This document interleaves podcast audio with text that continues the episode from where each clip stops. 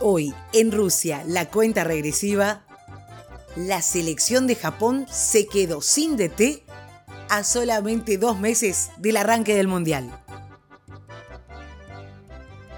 Faltan solamente dos meses y poquitos días para que empiece el Mundial de Rusia y la Asociación Japonesa de Fútbol sorprendió al anunciar el despido de su entrenador, el franco-bosnio Vahid Halidosic quien había logrado clasificar al equipo con tranquilidad y ganando su grupo de las eliminatorias asiáticas.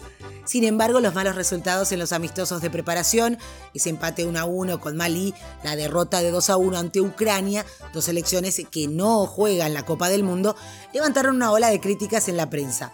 Sin avances, sin esperanzas, muchas inquietudes con vistas a la Copa del Mundo, era uno de los títulos, el de Sports Nippon mientras que el presidente de la asociación, Koso Tajima, afirmó que la comunicación con los jugadores se había visto afectada.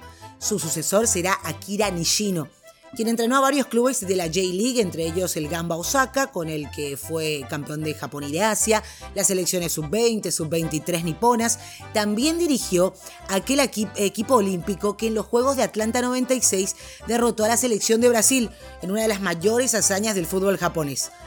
Los samuráis azules se van a enfrentar en la primera fase del Mundial a Colombia, Senegal y Polonia. Y el objetivo va a ser igualar octavos de final que ya alcanzó en 2002 y 2010.